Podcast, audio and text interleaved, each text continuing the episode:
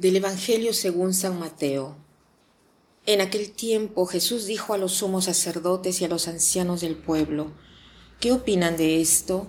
Un hombre que tenía dos hijos fue a ver al primero y le ordenó, Hijo, ve a trabajar hoy en la viña.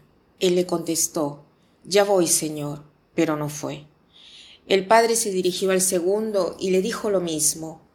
Este le respondió, No quiero ir pero se arrepintió y fue. ¿Cuál de los dos hizo la voluntad del Padre? Ellos le respondieron, el segundo. Entonces Jesús les dijo, yo les aseguro que los publicanos y las prostitutas se les han adelantado en el camino del reino de Dios, porque vino a ustedes Juan, predicó el camino de la justicia y no le creyeron. En cambio, los publicanos y las prostitutas sí le creyeron.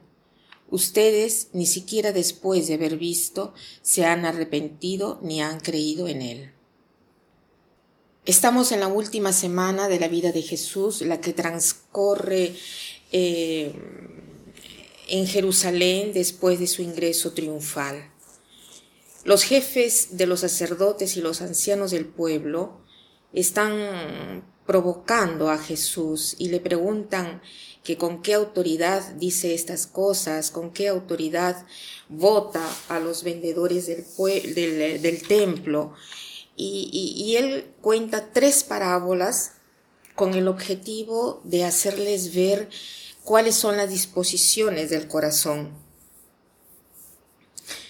eh, para poder acoger su palabra y entrar en el reino de Dios.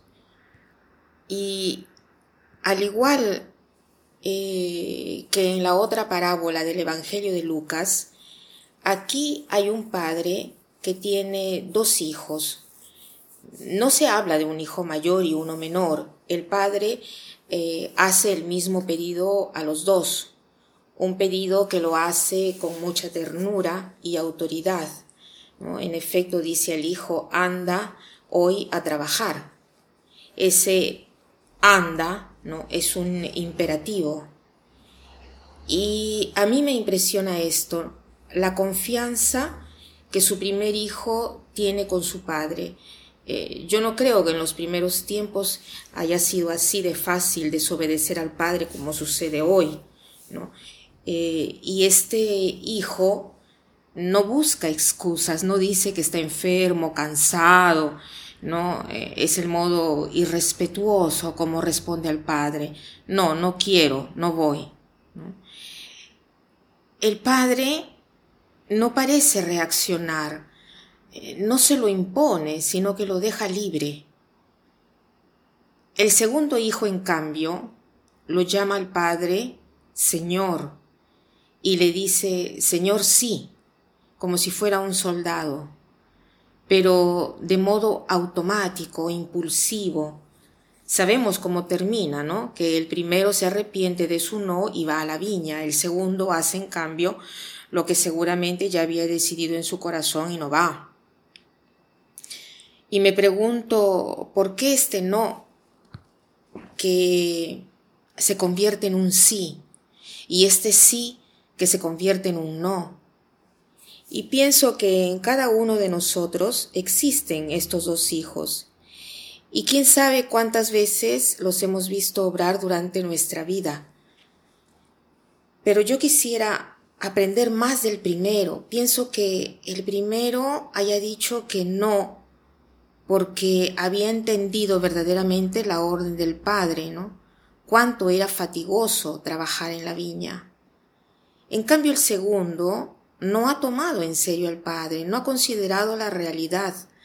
Eh, ha dicho que sí para hacer la figura del Hijo obediente, con el corazón y la voluntad lejos del Padre. Tal vez se creía ya justo, ¿no? Y, y de que había hecho ya demasiado.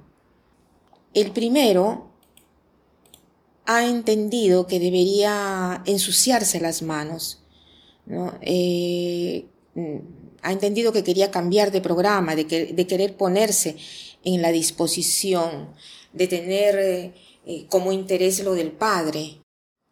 El hijo que dice que no, para mí demuestra vivir más en la realidad y es el contacto de la realidad que quiere poner en conexión consigo mismo, con este padre que seguramente ha visto su tristeza por la respuesta negativa que le dio, y aquel rostro triste con el corazón de padre que de todas maneras lo dejó libre, aquel padre que se confió de él, que quiso comprometerlo en su trabajo, no lo separó de aquello de lo que él más quería.